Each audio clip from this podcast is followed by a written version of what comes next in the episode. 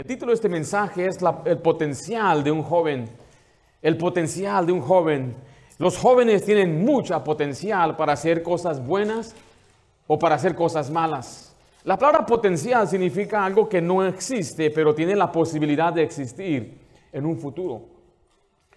Quiero mostrarles unas imágenes de unos muchachos que la gente quizás no cree en estos tiempos en los jóvenes. ¿Sabe qué dijo un hombre llamado uh, Mark Twain? Dijo, cuando el niño cumpla 12 años, mételo en un barril, tapa ese barril y darle de comer por un agujero hasta que tenga 16 años y después tapa ese agujero. Porque la sociedad de hoy no quiere a los jóvenes. Piensan que los jóvenes son inútiles, que los jóvenes no, tienen, no pueden hacer nada bien. Y nuestra generación, en verdad, mira a los jóvenes, pero la realidad también es jóvenes que el joven no ha crecido, el joven no crece. Hoy más que nada hay jóvenes viviendo en su casa pasando los 30, 40 años ya casados. Una generación de jóvenes que no creen, crecen. Pero yo creo que es porque nosotros los adultos no les hemos ayudado a crecer. Note nada más este muchacho aquí que le quiero presentar. Se llama Jordan Romero. A los 13 años, él se trepó la montaña Everest. 13 años. Este muchacho, Willie Johnston, entró a la guerra civil a los 11 años y a los 13 años ganó la medalla de honor. Louis Braille es el hombre, el muchacho que siendo un niño ciego, él inventó el braille. Un niño inventó el sistema de braille y por eso conlleva el nombre de él. Usted sabe quién es este, ¿verdad? A los 17 años ganó el mundial.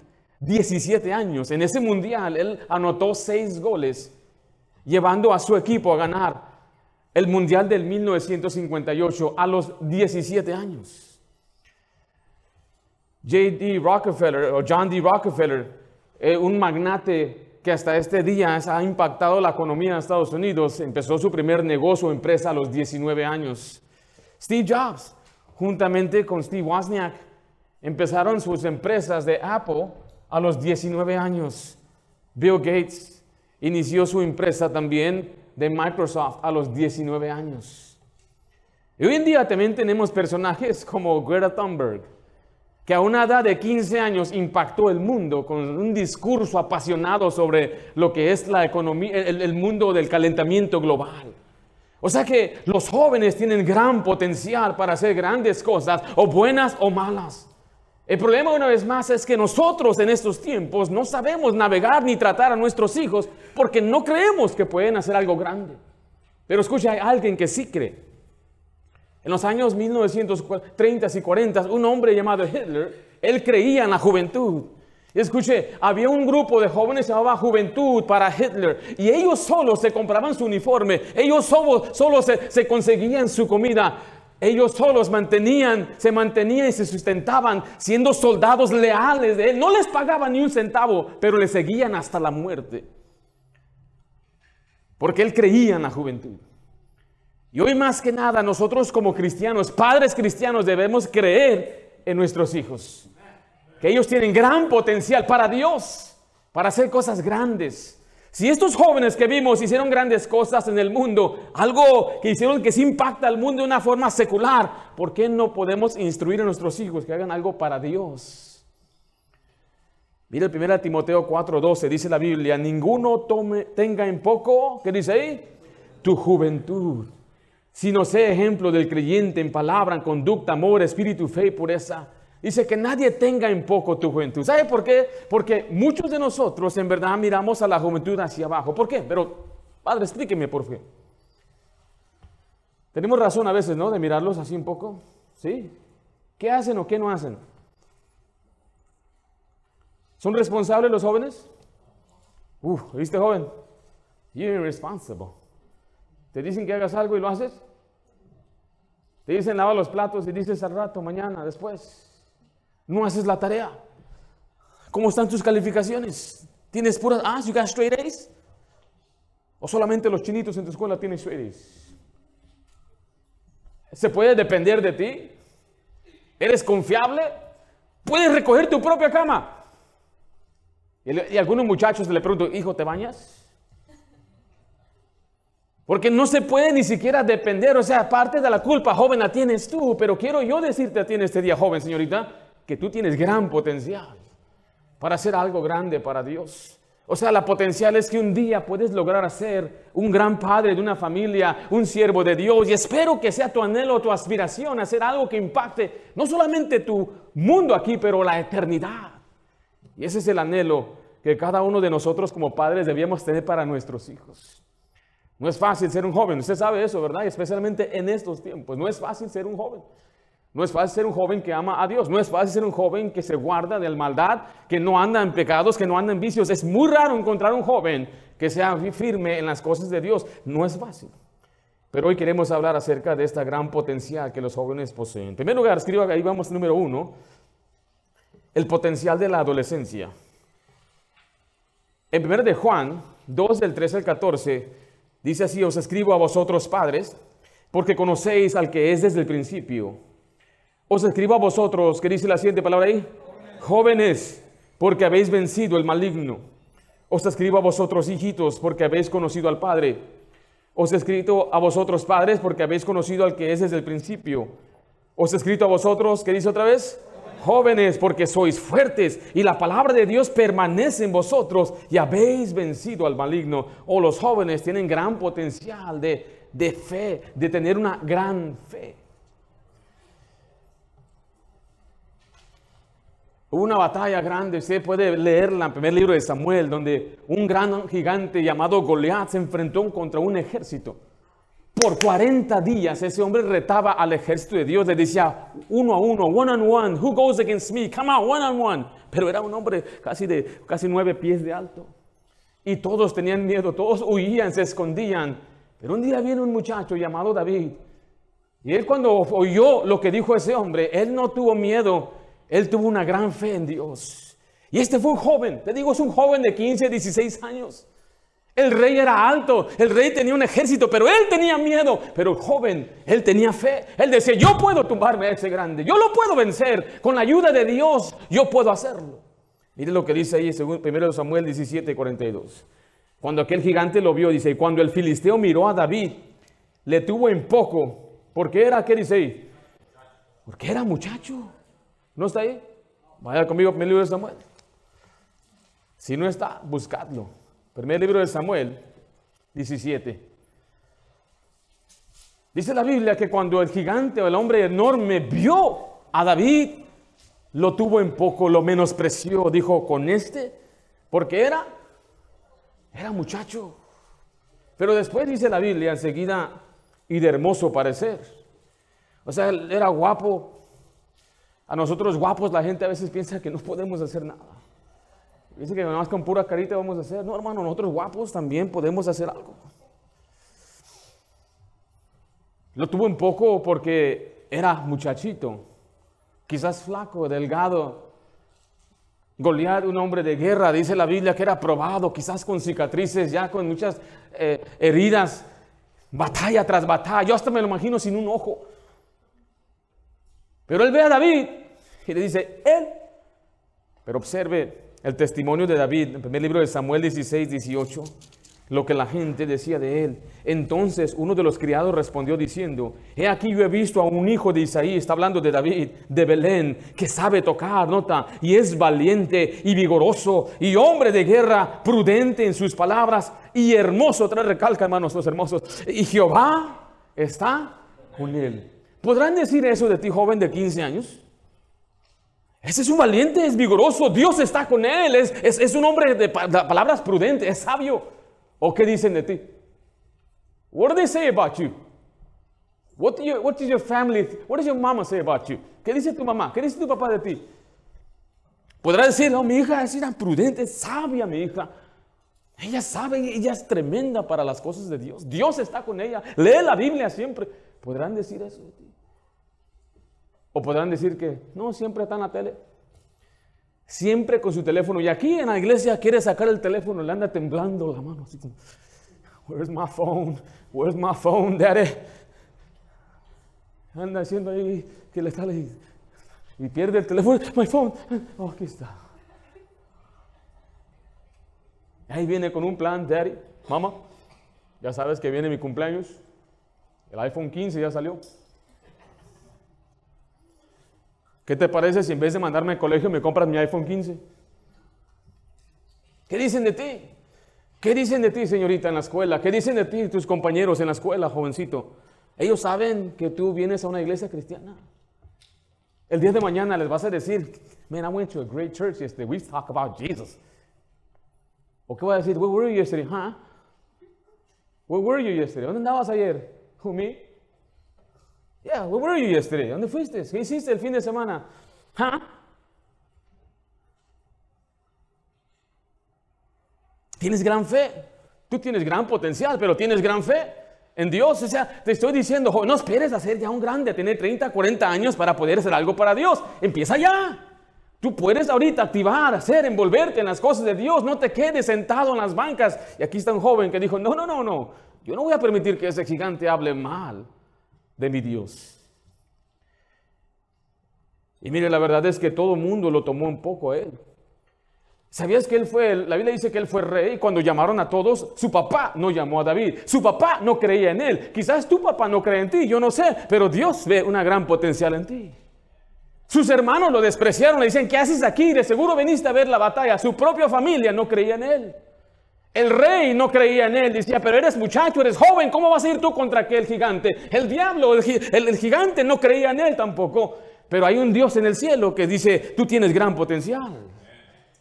Y no esperes una vez más hasta que ya des tu potencial al mundo y ya pierdas muchas cosas. Hay muchos adultos aquí que, que, que ellos desearan haber conocido al Señor de tu edad.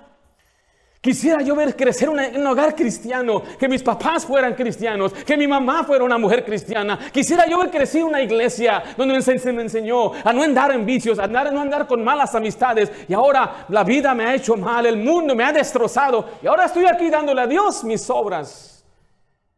Pero tú no tienes que ser esa persona. Tú puedes darle a Dios ahorita tu mejor. Una muchachita le dijo a una hermana de la iglesia, una, dama, le dijo, ya me voy de la iglesia. Pero ¿por qué te vas, hija? Es que ya crecí toda mi vida en la iglesia, desde que soy pequeña y bueno, quiero disfrutar un poco, quiero conocer un poco el mundo. Y aquella dama le, le, imploraba, no vayas, quédate, no vale la pena lo que está allá afuera, pero ella ya estaba decidida y marchó. Unas semanas después, recibe un paquete en su, en su casa, en el correo, y eran unas rosas ya secas, muertas, completamente secas, feas, horribles. La muchacha cuando ve las rosas se ofende, dice, ¿quién podrá hacerme esta broma? Es una broma horrible. ¿Quién me está mandando esto? De pronto recibe una llamada telefónica que es la dama de la iglesia. ¿Cómo estás? Te hemos extrañado en la iglesia. La dama responde, la muchacha dice, no, pues bien. Pero así se notaba la tristeza. Dice, ¿qué tienes? ¿Qué te pasa? Le dice, bueno, te voy a hacer, te voy a decir la verdad. Acabo de recibir unas rosas bien horribles. Alguien me mandó unas flores, pero secas. Y la dama dijo, sí, fui yo. ¿Cómo? Fui yo. ¿Y por qué hizo eso? Para que te des cuenta lo que se siente darle a una persona las obras. Darle a Dios las obras no es algo que a Dios le agrada. Dios no quiere que le demos las obras, Dios quiere tu fragancia, quiere tu juventud, quiere tus mejores años, quiere que le des cuando tienes energía para correr y andar y caminar y entrar y salir. No como algunos ya vienen una vez más diciendo, torre con todo respeto a ellos que no conocieron del Señor, dándole a Dios ya lo último que les pueden dar. Si tú le das a Dios los mejores años de tu vida, no te vas a arrepentir. Oh Padre, observe Guíe a sus hijos que den su potencial a Dios, lo mejor para Dios. Miren el primer libro de Samuel 17, 37, la gran fe de David. Dice, añadió David, Jehová me ha librado de las garras del león y de las garras del oso. Él también me librará de la mano del filisteo. Y dijo Saúl a David, ve y Jehová esté contigo. El versículo 45 dice, entonces dijo David al filisteo, tú vienes a mí con espada y lanza y jabalina mas yo vengo a ti en el nombre de Jehová de los ejércitos, el Dios de los escuadrones de Israel, a quien tú has provocado. Y el 47 dice, sabrá toda esta congregación que Jehová nos salva con espada y con lanza, porque de Jehová es la batalla, y él os entregará en nuestras manos. ¿Cuántos años tiene este joven? 15, 16, 17 años. Qué gran fe tiene un joven Nadie más tenía esa fe. Todos los demás estaban acobardados, escondidos. Pero qué gran fe tiene este joven en Dios. Qué gran potencial. ¿Sabe por qué? Porque los jóvenes tienen visión. Todos estos jóvenes que te mostré aquí, esta muchacha tiene visión. Tiene gran visión para cambiar el mundo, impactar el mundo. Ella no viaja en avión, ella cree en su causa, ella viaja por barco. Dice, ¿por qué? Porque si yo viajo en avión, entonces voy a, causar algunos estragos aquí en el mundo por el calentamiento global. Pero ella cree en su causa. Estos muchachos no, creen, no entienden que hay límites. Este joven a los, a los 14 años empezó a trabajar en computadoras. Él no creía que había límites, llegó a ser multimillonario. O sea, le estoy diciendo que los jóvenes tienen una gran fe porque no se miden. Nosotros ya somos más pesimistas, no se puede. ¿Y cómo le vamos a hacer? Pero el joven no es así. Siempre que yo he visto una iglesia envolverse, animarse, empieza con jóvenes que lo hacen para Dios. Jóvenes y señoritas que se envuelven en el ministerio. Los jóvenes tienen muchas veces un propósito firme, como mencionamos de esta muchacha. Mire Daniel 1.8. Aquí vemos a un joven con un propósito firme y Daniel propuso en su corazón. Aquí está otro joven, quizás de otros 15, 16 años. Y Daniel propuso en su corazón, no contaminándose con la porción de la comida del rey, ni con el vino que él bebía. Pidió por tanto al jefe de los eunucos que no se le obligase a contaminarse. Aquí está un joven que tenía un propósito, un joven que tenía un objetivo, un hombre que había elegido por sí mismo. No se doblegó ante el mundo. Y hoy en día hay muchos jóvenes muy miedosos de lo que otra persona diga. Dice la Biblia una cosa, pero los amigos dicen otra cosa y quieren seguir el rumbo de los amigos. La sociedad cambia, la sociedad nos dice haz esto, aquello y los jóvenes muy a veces por el temor de no estar en la onda, entonces hacen lo que, lo que otro dice. Allá en África, hace quizás unos 10 años, vivo un grupo islámico terrorista llamado Boko Haram. Y estos hombres son unos hombres que entraron a un pueblo que era generalmente cristiano y raptaron a 312 niñas de 15 años para abajo. Entraron a aquella escuela diciendo, somos soldados del ejército y estaban vestidos como soldados y tenían camiones y les decían, súbanse los camiones porque los enemigos vienen, vamos a llevarlos a un lugar a salvo y todas se subieron, 312. Y se lo llevan a lo más profundo de la selva donde algunas de ellas jamás las volvieron a ver. Por meses los medios decían, devuelvan a nuestras hijas. 312 muchachas raptadas, desaparecidas, los padres desesperados.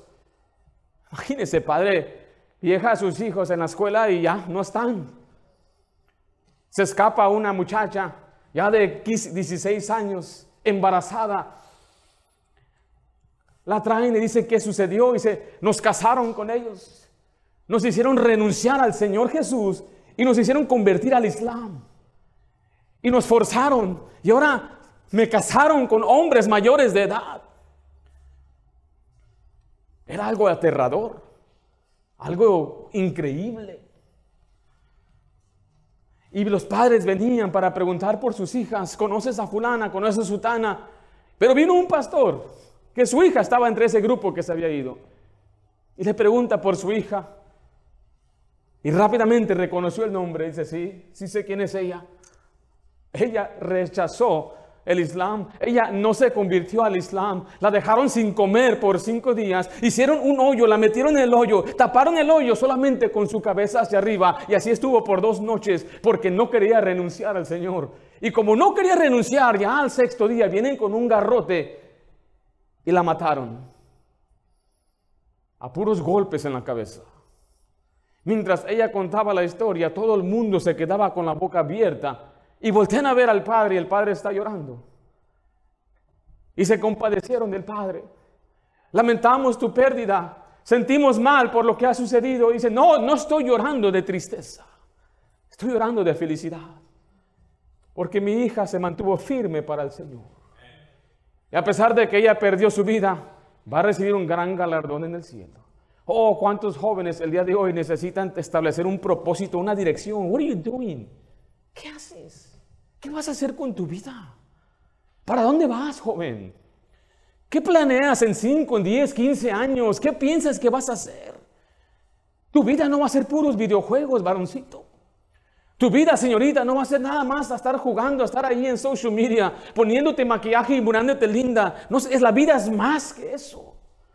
Necesitas un propósito en Dios, una identidad en Dios. Dicen algunos, ¿quién soy? Quiero descubrir quién soy. Si tú eres un hijo de Dios, esa es tu identidad. Eres hijo de Dios. Los jóvenes podemos tener gran propósitos. En primer lugar, vimos el potencial de la adolescencia. En segundo lugar, vemos la trampa de la adolescencia las trampas de la adolescencia. Mire, primera de Juan 2.14, dice, os he escrito a vosotros, padres, porque habéis conocido al que es desde el principio. Os he escrito a vosotros, ¿qué dice? Jóvenes, porque sois fuertes y la palabra de Dios permanece en vosotros. Note esta última frase, ¿y habéis vencido a quién? Al maligno. Está hablando jóvenes. Los jóvenes vencen, dice la Biblia, al maligno, pero la Biblia en contexto nos dice que lo que vence al mundo y al maligno es nuestra fe. Una vez más, jóvenes de fe. La Biblia está llena de trampas. La Biblia menciona palabras como lazos y redes. Un lazo es una artimaña engañosa. Mire Eclesiastés 9:12, por favor, dice, porque el hombre tampoco conoce su tiempo, como los peces que son presos, note, en la mala red.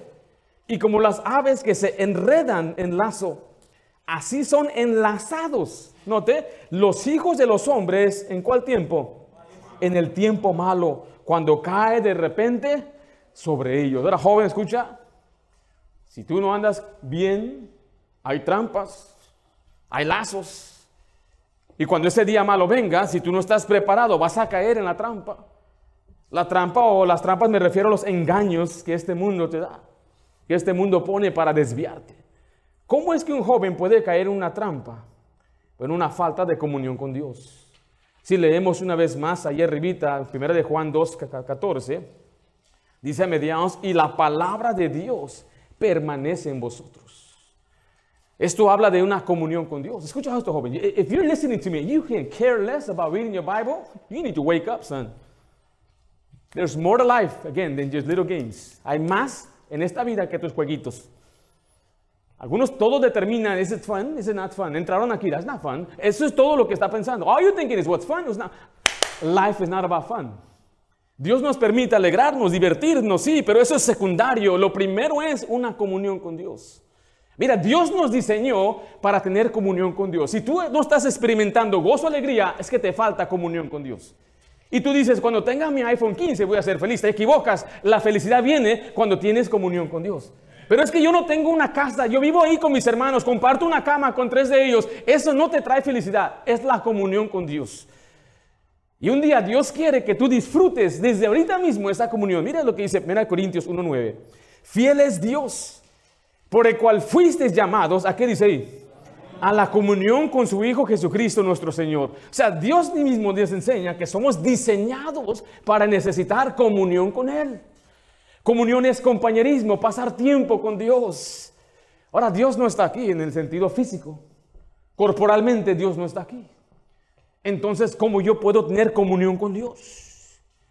La comunión con Dios que hoy tenemos es una que se experimenta en el corazón por medio de nuestra lectura bíblica y por medio de la oración sentir la presencia de la paz que sobrepasa todo entendimiento, el Señor nos da algo que se llama el fruto del Espíritu, que es gozo, paz, mansedumbre, templanza. Todo eso es la paz interior que Dios desea para ti.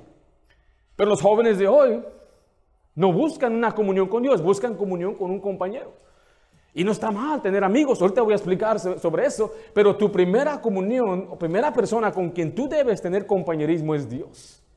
En Marcos 12:30 dice, llamarás al Señor tu Dios con todo tu corazón y con toda tu alma y con toda tu mente y con todas tus fuerzas. Nota, este es el principal mandamiento. Es lo principal, joven, sobre todo, es que tú ames a Dios.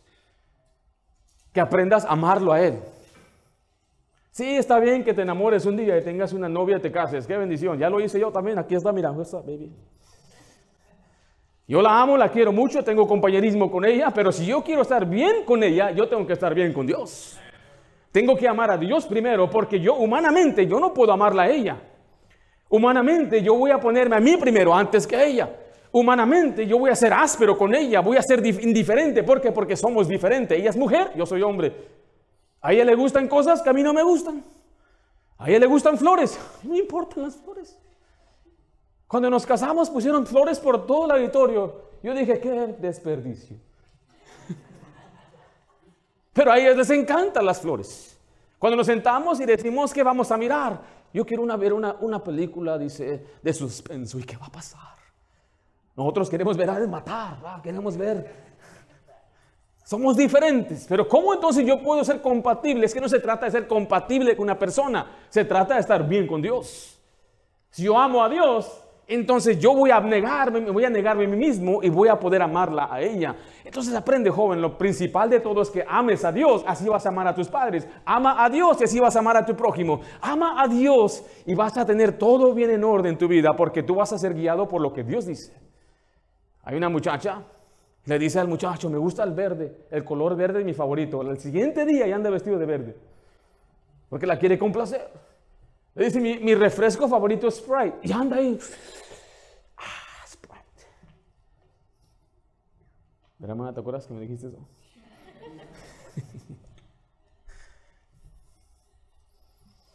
Cuando tú amas a Dios, entonces vas a hacer lo que Dios quiere. Vas a agradarle a Él. Y Dios ama a la iglesia. ¿Sabes que Dios ama a la iglesia? Él se entregó a sí mismo por la iglesia. Y una congregación es una asamblea de creyentes. Y Dios dice, yo amo a esta congregación. Por lo tanto, tú debes amar la congregación. Tú debes amar venir a la iglesia. Pero dice, I don't like it. Es porque no amas a Dios. No puedo portarme bien. I don't like it. Porque no amas a Dios. That's first. Fácil. Arréglate ese asunto primero. Una comunión con Dios, deja amar a Dios primero. Primera de Crónicas 28, 9. Mira lo que dice. Y tú, Salomón, hijo mío, aquí está el padre hablando a su hijo. Un buen consejo, padre, que le podemos dar a nuestros hijos. Reconoce al Dios de quién dice ahí. Note, se refiere a Dios como el Dios de tu padre. El Dios mío le dice. Reconoce a mi Dios. Y sírvele con corazón perfecto y con ánimo voluntario porque Jehová escudriña los corazones de todos y entiende todo intento de los pensamientos. Si tú le buscares, lo hallarás, mas si lo dejares, él te desechará para siempre. En Segunda de Crónicas o en Segunda de Crónicas 24.1 vemos a un muchacho pequeño, mire, de siete años era Joás cuando comenzó a reinar. ¿Cuántos años tenía? Y 40 años reinó en Jerusalén. El nombre de su madre fue Sibia de Berseba. E hizo Joás, note, lo recto ante los ojos de Jehová. ¿Cuándo? Todos los días de, de Joyada el sacerdote. Desde una edad pequeña, él empezó a buscar a Dios. ¿Cuántos años tenía? Es que a veces usted ve a su niño de siete años y él que... ¿Sabe que una mujer llamada Ana dejó a su niño de quizás cuatro años en el templo para que él creciera ahí y si él ministraba al Señor, hacían algo para Dios? Usted debe decir, ¿mi hijo puede hacer algo para Dios? Claro que sí. En una encuesta de 3.300 jóvenes, 75 de ellos clamaron ser creyentes cristianos. 50% de ellos admitieron que su religión, entre comillas, era importante, pero solamente 30% la practicaban. O sea que la mayoría de nuestros jóvenes no practican lo que la Biblia enseña. Pero ¿quién tendrá la culpa, mi querido Padre? Les estamos impulsando, les estamos animando a que sirvan a Dios, les estamos diciendo, vamos a la casa de Dios. Yo le diría esto, Padre, a usted. Recuerde, usted tiene la autoridad divina de Dios de ordenar y mandar a sus hijos. Sus hijos no tienen voto, no existe el voto en la Biblia. Vamos a votar. Si mis hijas votaran, ya nos hubieran destituido a nosotros. Tengo seis, son seis, seis contra dos. ¿Quién va a ganar? Pues las seis. Pero la familia no es una democracia. La familia tiene una cabeza y esa cabeza es el padre. Los padres juntos ayudan a los hijos a crecer. Y el padre puede decir esto con toda, con toda seguridad. Ven para acá, hermano Wolfgang. Despiértate, hermano. El padre debe ir puede ir a su hijo y decirle, dame tu celular, por favor. Quítame el código. Apúrate, apúrate. Y puede mirar lo que él quiera mirar. ¿Quién es el chivo? ¿Por qué le llamas chivo al hermano de la iglesia? Ok, mira. Miré que no hiciste la tarea. No tienes celular cinco, cinco años. ¿Está bien? Siéntese. Así debe ser. ¿Pero es así? No. A ver, ahora tú eres el papá. Pide. Dame tu celular. ¿Ah? Dame tu celular. ¿Por qué? Ah, porque te- déjame checarlo. ¿Pero qué? ¿Qué pasó? ¿Qué tienes ahí? ¿Estás No, no, nada. Pues no más quiero. ¿Qué dice? ¿Qué voy al baño? Borrar el chivo. Aquí está. No, ¿qué? ¿Qué? ¿Qué? ¿No, ¿Qué? Déjame verlo. ¿Ves? ¿Ves? No hay nada. No. ¿Todas tus fotos? ¿Para qué, yo, qué, ¿Para qué quiero eso? No, dice que no viste nada en el internet. Nomás unas cosas de tarea. Para eso me lo conseguiste, ¿te acuerdas? Nada de textos tampoco. Ya, es que, ¿para qué quiero esos textos? Ok. A ver, siéntate. ¿Y ¿Mi teléfono? No, después se lo regreso. No, pa. Siéntate. ¿No son así los jóvenes? ¿O sí?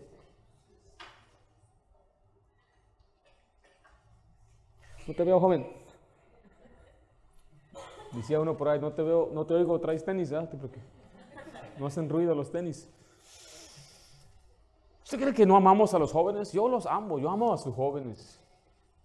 Yo crecí en una iglesia, yo sé lo que era la batalla, estar entre el mundo y las cosas de Dios, tener padres cristianos que andaban tras de mí tratando de ayudarme, tratando de influenciarme para Dios.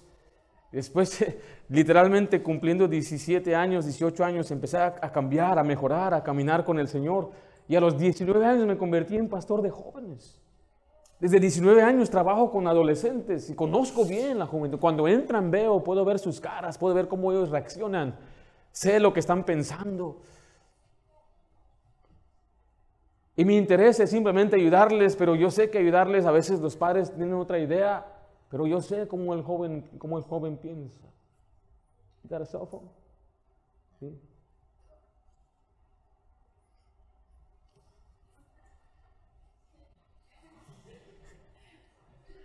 Y aun aunque uno les hable así, nos, me quieren, nos aman, porque ellos aprecian, saben, cuando un hombre, una persona les ama y les dice con amor, no te va a hacer bien, hijo.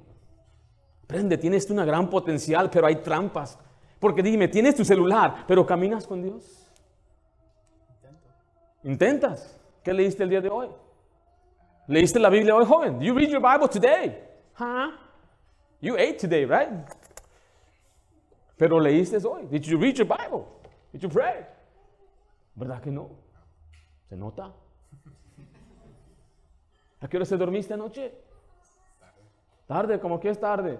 A las dos. A las dos. ¿Qué estaba haciendo a las dos? Watching Netflix, me decía un muchacho. What were you doing? Watching Netflix. Y le dije, pero si tú no tienes internet, tu mamá me dijo que no tienes el wifi de mi vecino todavía.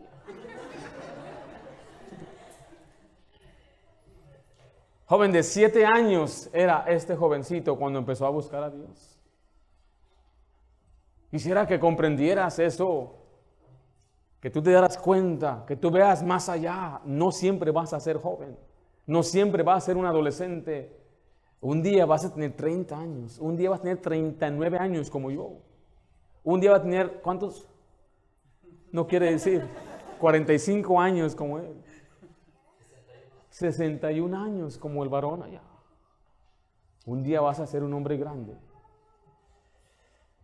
¿Sabe qué pasa? A veces, padre, hay falta de límites claros. El joven debe saber exactamente cuál es su límite, porque si usted no le pone un límite, siempre abusa el límite. Si usted le dice, ponte a dormir en la noche, pues la noche no, no me dijiste qué horas es. ¿Ven así me explico? Para mí la noche es 2 de la mañana. Tiene que haber límites claros.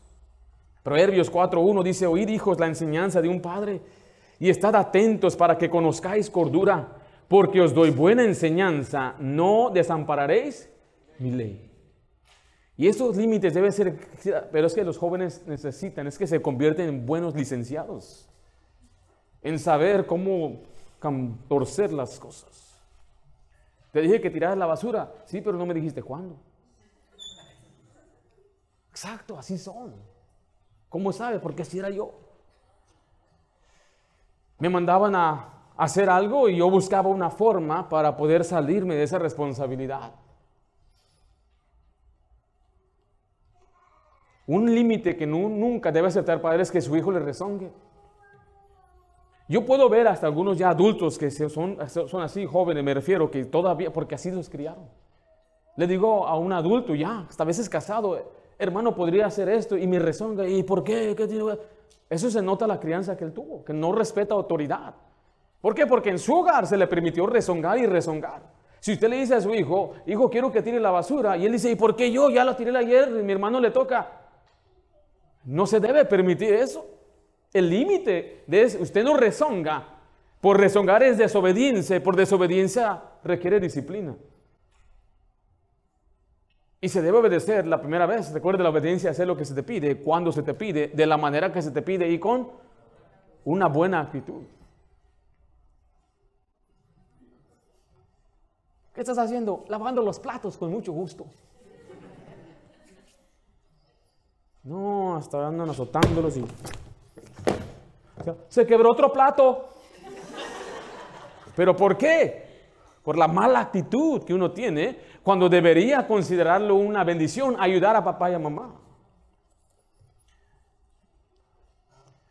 Límites claros. Mire, Pena de Reyes 1.6. Un padre llamado David, gran nombre de Dios, mal padre. Usted vea en la Biblia, si algo hay una tacha en su vida, es mal esposo y mal padre. Gran guerrero, gran rey, gran escritor de salmos, un hombre que amaba a Dios, pero mal padre y mal esposo. Primer libro de Reyes 1.6 dice, y su padre, hablando de David, tratando de otro hijo de él llamado Adonías. Y su padre nunca le había entristecido en todos los días con decirle, ¿por qué haces así? O sea, le está, está diciendo que había un muchacho llamado Adonías y su padre nunca, nunca le llamó la atención. Nunca le dijo, eso está mal, eso no está correcto. ¿Qué hacen nuestros hijos cuando los regañamos? A veces se entristecen, ¿verdad? Se pueden poner tristes o se enojan, se desalientan. Y eso está bien, deben hacer, usted y yo debemos hacer que nuestros hijos reconozcan que hay consecuencias. Pero este muchacho nunca recibió ningún, nunca se le llamó la atención. Ni, dice la Biblia, nunca. Por eso él creció a ser un rebelde. En Salmo 119, 9, joven, mira lo que dice, ¿con qué limpiará el joven su camino? Con guardar su palabra. Los límites que se establecen en la vida de un joven vienen de la palabra de Dios. Y padre, no tenga miedo, le digo una vez más, usted ponga sus límites. Dicen algunos, se me van a ir de las manos. Usted ve, hay muchachos de 40 años que no se van de su casa. Su hijo no se va a ir. Hay tiempos que debemos despedir a nuestros hijos. Se hace eso con oración, con ayuno. Si el hijo es constantemente en rebelión, contumaz, no quiere hacer caso, está afectando a los demás hijos. Claro, en esos casos que son muy severos, hay que orar y orar y orar, llevarlo a Dios en oración y despedir a nuestros hijos de esa forma. Pero cuando nuestros hijos simplemente están en rebelión, rezongando, tenemos que aplicar esos límites. Recuerdes porque les amamos a ellos. Si usted ama a su hijo, lo va a reconocer. Pero joven, escuche Tito 2.6, exhorta a sí mismo a los jóvenes a que sean, note, prudentes. En el versículo 7 se refiere ya al pastor joven Tito, pero una buena aplicación para los jóvenes, presentándote tú en todo como ejemplo de buenas obras, en la enseñanza, mostrando integridad, seriedad. Hay límites de nuestra conducta que se debe establecer. Mi mamá me decía, pórtate como la... ¿Cómo qué? Como la gente. Yo decía, pues ¿qué soy entonces? Pórtate como la gente. Se nos enseña cómo hablar. Yo doy gracias a Dios que vengo de un hogar donde mis papás no decían groserías ni malas palabras. Mi papá, aunque no era creyente, él no decía malas palabras. Mi papá, aunque él no era creyente, él nunca anduvo en vicios. Todos mis tíos, hermanos de él, sí. Yo le pregunté una vez, ¿cómo fue posible que usted, siendo incrédulo, no decía ni groserías ni estaba en vicios? Y él me dijo que una vez él estaba nada más sentado con unos que estaban tomando. Y su hermano mayor, que fue un tremendo borracho, reconociendo el peligro de los vicios, dice que, le, lo fue y le dio una golpiza. Que nunca te quiero ver con los que andan tomando y nunca te quiero ver tomando. Y él dice, yo le hice caso a mi hermano, siendo incrédulo. ¿Cuánto más joven teniendo padres creyentes que te aman y te quieren? Te dan enseñanzas, te ponen límites. Recuerde los límites, no es por tu daño, es para tu bien. Ellos saben por qué tú no debes salir tan tarde. Ellos saben por qué no debes mirar ciertas cosas en tu teléfono. Ellos saben que hay peligros que te van a arrastrar y llevar a la perdición. Si tu padre te pone límites, dale gracias a Dios. Estás dentro de un grupo muy pequeño, donde hay padres verdaderamente interesados en ti. La potencial de un joven, vimos la potencial de la adolescencia, vimos las trampas de la adolescencia y número tres, el privilegio de la adolescencia. En primera de Juan 2.14, al final dice, y habéis vencido al maligno. Para que un joven pueda vencer al maligno requiere que crezca y madure y empieza con la comunión con Dios, pero también se le empieza a dar al joven cierta responsabilidad.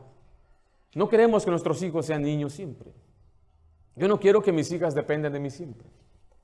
No quiero que me anden llamando, diciéndome, ayúdame con esto, ayúdame con aquello. Yo quiero que ellas sean responsables, que se casen con hombres responsables y que ellos se sostengan y que yo no me preocupe por su familia y no andar yo buscando por ellos. Personalmente yo he tratado de honrar a mi padre al nunca causarle dolores de cabeza de esa forma. Que sus nietas están bien cuidadas. A mi suegro, mis papás de, de mi esposa, que ellos sepan que tienen a un hombre que ama a su hija, que cuida, la sustenta, se da por ella, la protege y la ama con todo su corazón. Y nunca tienen que preocuparse si las nietas están bien, si están bien comidas, si tienen lo que necesitan. Eso es, eso, y eso es lo que yo anhelo un día también para mis hijas. Pero ¿sabe cómo uno llega a ser un hombre responsable? Tenemos que enseñarles la responsabilidad personal. Primera de Corintios 13, 11 dice, cuando yo era niño, ¿qué dice la siguiente frase ahí? Hablaba como niño. Después dice, pensaba como niño, juzgaba como niño. Pero note esa frase, mas cuando ya fui hombre, dejé lo que era el niño. Look up in here, young man, young lady. Hay tiempo de dejar las cosas de niños. Hay una industria grandísima, masiva, de multimillonarios, de, millones y millones de dólares llamados los videojuegos. Yo no estoy en contra de una persona pase un buen tiempo jugando sus videojuegos, pero ya me refiero a adultos que hacen una cola larga o hacían antes para comprarse un videojuego. Yo trabajaba en un mall de seguridad manejando, dando vueltas, nada más haciendo mis, eh, circulando todo el mall. Y ustedes saben que es el viernes negro, ¿verdad? Cuando van de compras aquí, el día después de Acción de Gracias. Y Sears iba a vender solamente 10 Xbox en aquel tiempo. Solamente estaba limitado a 10, eso fue el anuncio. Desde el lunes había una persona ahí acampando. Puso una tiendita pequeña con una silla y ahí estaban sentados en la, línea, en, en la entrada de la puerta. Yo, ¿qué hacen aquí? Estamos esperando para los Xbox. Dije, pero es lunes, eso está el viernes. Sí, pero quiero ser el primero. Y al pasar el martes, miércoles, estaba creciendo la cola. Decían, es uno por persona. Ya para el jueves estaba rodeado así de puros. ¿Y ustedes qué hacen aquí? Vamos a ver si hay chance. Puros adultos. ¿No tienen trabajo? ¿Quién les está pagando para estar aquí? Es tiempo de dejar de ser niño. Es tiempo de ser trabajador. En 1 de Tesalonicenses 4:11 dice, y que procuréis tener tranquilidad y ocuparos en vuestros negocios y, más fuerte hermanos, y trabajar con vuestras manos de la manera que os hemos mandado, a fin de que os conduzcáis honradamente para con los de afuera y no tengáis necesidad de nada. Tiene que aprender a ser trabajador. Hay un debate, ¿es sabio darle a un hijo por trabajar o no? Si limpias, te voy a pagar. Hmm. Me han preguntado eso. ¿Le pago o no le pago? ¿Y va a pagar renta o que lo que usted le da? ¿Se le va a enseñar a ser responsable con sus finanzas? Si quiere, págale como le pagan a los prisioneros aquí en California. Les pagan 8 centavos por hora. Poco al cabo está ahí viviendo de gratis. Así es como se le va a enseñar a ser responsables para que un día cuando se casen no diga, papá, aquí ya tengo una, una esposa y dame chance, ¿no? ¿Chance de qué? De, pues, de vivir ahí contigo. Ah, a buscar un lugar. ¿No puedo vivir contigo? ¿No vas a ayudar? ¿No? No, no pensé que ser amable, papá. Si soy. Y esto que estoy haciendo es lo mejor para ti. Hacerte responsable. ¿Sabe cómo empieza eso? Desde que es un adolescente. Yo les he dicho, si su hijo ya tiene 18 años, él ya no debe vivir gratis en su casa. Debe aportar, ser responsable. Eso me ayudó a mí, eso fue lo que el pastor de mi papá le enseñó a él. Nos enseñaron a ser responsables, a poder nosotros valernos por nosotros mismos, no estar dependiendo de nuestros papás. Y por 14 años, gracias a Dios, me ha permitido, o sea, aunque siendo un, le llaman un milenio en esta generación, en California, poder vivir aparte con mi familia. Porque cuando uno trabaja, Dios bendice, pero tenemos que enseñarles a trabajar. Tenemos que ayudarles a prepararse, a valerse por sí mismos. Tenemos que dejar que ellos ah, ah, eh, crezcan y, que puedan ellos aprender a tener buenas amistades, enseñarles a buscar amigos. Mira Corintios 15, 33, no erréis, las malas conversaciones corrompen las buenas costumbres. Cuando él crece en responsabilidad, entonces el privilegio crece. En Lucas 16, 10 dice, el, el cual, el que es fiel en lo poco, también es en lo también en lo más es fiel. Y el que en lo muy poco es injusto, también en lo más es injusto. Cuando una persona es fiel, es obediente, es responsable, se le da más confianza. Más confianza para hacer más. ¿Sí me explico? ¿Están conmigo, jóvenes? ¿Ya with me? Dice algún muchacho, ¿por qué no confías en mí?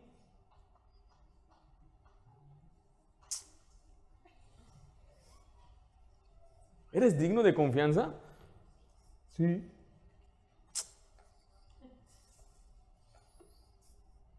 Se le tiene que enseñar responsabilidad financiera. Y aquí, mi querido padre, si usted no es bueno para esto, ¿cómo le va a enseñar a sus hijos? ¿Quiénes de nosotros podríamos decir, mi papá me enseñó cómo manejar las finanzas? Yo creo que la mayoría diríamos no. Tenemos que aprender a tener un presupuesto, porque el presupuesto tiene recompensas. Proverbios 24, 4 dice, y conciencia llenará las cámaras de todo bien preciado y agradable. Note, las riquezas viene con conocimiento, conciencia, tener responsabilidad financiera. En Proverbios 24, 27 nos enseña la, importancia de planeación. Prepara tus labores fuera y disponlas en tus campos. Mire lo que dice al final. Y después edificarás qué cosa? Tu casa. Primero es trabajar allá afuera y después es tener las riquezas adentro. Pero muchos ya quieren riquezas ya. El joven tiene que aprender que no hay atajos. El joven tiene que aprender que hay, una, hay, una, hay un proceso del trabajo donde él va a trabajar, ganar, trabajar, ganar, y después va a disfrutar, después de años va a disfrutar. Por eso cuando empieza a trabajar el joven, no es sabio que tome todo su dinero y casi el 90% lo, se compre un carro o que siempre tenga teléfonos caros o ropa cara. Tiene que aprender a hacer un presupuesto, decir, yo tengo que pensar en el futuro, tengo que crear primeramente un fundamento de, responsabilidad, de, saber algo, un oficio o escuela o una, un título. Y el dinero fácilmente sale del control. Mire Proverbios 23.5, has de poner tus ojos en la riqueza haciendo ningunas, porque serán alas como las alas de águila. ¿Y qué dice al final ahí? Y volarán al cielo. Hay gente que malgasta su dinero así. Tenemos que enseñarle responsabilidad financiera, tenemos que desarrollar el desarrollo de las amistades, que ellos tengan buenas amistades. Ya hablamos un poco de eso, pues mira, preparándolos para el matrimonio. Proverbios 18, 22 dice, el que haya esposa, haya, haya el bien y alcanza la benevolencia de Jehová. En la Biblia vemos que el casarse es algo bueno. Quizás habrá casados hoy que dirían que no es así, pero si usted hace las cosas como Dios lo dice, el casarse es algo bueno. El casarse trae bendiciones de Dios. Cuando uno se casa con la bendición de Dios y la bendición de los padres, hay una tremenda felicidad, un gozo que viene. No todos, los, no, no todos los matrimonios siempre van a estar bien, pero generalmente hablando, la regla general es que cuando hacemos las cosas bien, habrá una bendición. Ahora mira, aquí le voy a dar un- unas, unas sugerencias personales. Yo no creo que es sabio que un muchacho de 15, 16 años, de 14 años ande noviando. Que tiene sus 13 años y que ande el padre animándolo ahí con esa niña para que sea tu novia. Yo creo que eso no es sabio. El muchacho no sabe cómo contener sus emociones. No sabe lo que es correcto. Y aunque haya quizás hasta otras iglesias, organizaciones o escuelas que animen eso, bíblicamente creo que eso no es sabio para nada. Que el joven se anda enamorando una vez y otra vez, ya es Marta y ahora es, es Raquel y ahora es Lupita, y así anda dando su corazón a todas. Y de igual manera la muchacha se rompió el corazón y ahora con este y con aquella. Mejor debe esperar a la madurez, la madurez espiritual, ya cuando es un adulto, una adulta, ya cuando es responsable, para empezar a buscar la voluntad de Dios, porque el propósito de citar o cortejar, depende cómo le llamen, es el propósito de casarse. Y nos casamos en la voluntad de Dios, haciendo un pacto con Dios. No solamente para tener una amiga y poder platicar con ella, y no es tampoco para andar en fornicación. No es bueno que el hombre toque mujer, dice la Biblia, a causa de las fornicaciones. No está bien que un muchacho se ande agarrando de la mano de una muchacha que no es su esposa. La Biblia lo dice en 1 Corintios 7, porque ese asunto de tomarle la mano a una mujer que no es su esposa le lleva algo más. No se haga varón, no diga que no es verdad. Usted no se satisface con solamente tomarle la mano. Usted quiere ir más allá. Quiere ir hasta donde ella le permita. Muchas veces es la mujer la que debe poner el alto. Y hermanita, le digo, si un muchacho te anda agarrando ahorita, ¿cómo sabes que si no te respetó ahorita, no te mostró el respeto, te lo va a mostrar después de que se case contigo? Date a respetar, señorita. Y el tiempo adecuado para poder así tomarle la mano a una mujer es el día del matrimonio. Dar el beso es cuando el pastor diga, dale, dale- puede besar la novia. Y ahí es, mira, donde se lo plantas, pero bien plantado. Dicen algunos, pero es que yo no sé dar besos. Mira, eso se aprende así. No tienes que aprender, no tienes que saber, tienes que reconocer que tu pureza es muy importante. No te pongas en situaciones donde estás sola, solo o sola con él. Tienes que siempre cuidarte porque eres carne. Yo amaba a mi esposa de joven, la amo, pero cuando éramos solteros y estar cerca de ella, uff, había cohetes explotando. Sentía unas cosas por acá. Yo quería abrazarla, yo quería besarla, yo quería ya llevármela. De, de- una vez vámonos ya. Pero sabía que yo tenía que esperarme hasta que su padre me la diera a mí. 1 Corintios 7 nos dice la Biblia que es el padre el que da a su hija en casamiento. Y esa es, la voluntad, es lo mejor para nuestros hijos. Ellos tienen que aprender eso. Tienen que, se les tenemos que enseñar el valor del matrimonio. Tenemos que prepararlos para eso. Prepararlos, dejarles saber un día te vas a casar. A mis hijas les digo, un día te vas a casar. Los hispanos, mexicanos, no, jamás mi hija se va a casar. Se va a casar, hermano. Ya tengo mi retrocarga, no importa, usted tenga retrocarga, tenga bazucas. Ella se va a salir por la ventana, mi hermano. Nosotros que somos cristianos tenemos una mentalidad diferente. Mi hija, yo quiero que se case con un cristiano. Y ese cristiano se va a convertir como un hijo mío. Ya que no tengo varones, voy a, por puro casamiento, voy a tener seis hijos, si Dios lo permite. Siete con este que viene. Pero así debemos verlos, y amarlos y creerlos. Yo le digo a mis hijas, hijas, si alguien se fija en ti, también eso de eso también depende. Y tú eres una, dama que ama a Dios y él ama a Dios, fíjate que lo, que lo más importante es que él sea una persona que ama a Dios. Y dirán las muchachas, pero ¿cómo sé si ama a Dios? Bueno, si él ahorita muestra amar a Dios al amar la iglesia, al amar la palabra de Dios, al amar las cosas de Dios. Él lo está mostrando ahorita. Y si él muestra eso con esos hechos, pues tú puedes tener una seguridad que él te va a amar a ti también. Y tenemos que prepararlos porque ahora como pareja tienen gran potencial. El potencial que he visto en estos últimos días de los hermanos casados aquí, tremendo potencial. Potencial que eh, puedo ver en los jóvenes casándose. con otros de aquí, pero pastor, aquí están todos feos, dicen las hermanitas. Qué gran potencial el Señor nos puede dar, tener matrimonios que amen al Señor. Los jóvenes tienen gran potencial. La potencial de un joven. Vimos la potencial de la adolescencia. Poseen una gran fe. Tienen un propósito firme. Vimos las trampas de la adolescencia. Cuando les hace falta la comunión con Dios y cuando hay falta de límites claros. Y por último vimos el privilegio de la adolescencia. El privilegio viene cuando son responsables. Vamos a orar en este momento. Ya pido, sugieres, si se preparan de una vez, pasen de una vez, sugieres. Vamos a orar. Padre Santo, te damos gracias por esta enseñanza. Yo suplico, Señor, ruego que tú bendigas a los jóvenes, a las señoritas que escuchen este mensaje. Que ellos puedan tomar decisiones claras, ah, decisiones firmes en tu palabra. Que ellos reconozcan la importancia de obedecerte. Y que de esos jóvenes, Señor, que escucha este mensaje, pueda desarrollarse el potencial. Que el día de mañana haya siervos de Dios, familias unidas para hacer grandes cosas para ti. Y que nosotros los padres reconozcamos la potencial que hay, e, e, el potencial que hay en nuestros jóvenes, que no los despreciemos por su edad, que seamos pacientes con ellos, que les ayudemos, Señor, más bien a desarrollar ese potencial. Te lo pido nombre de Cristo Jesús. Amén.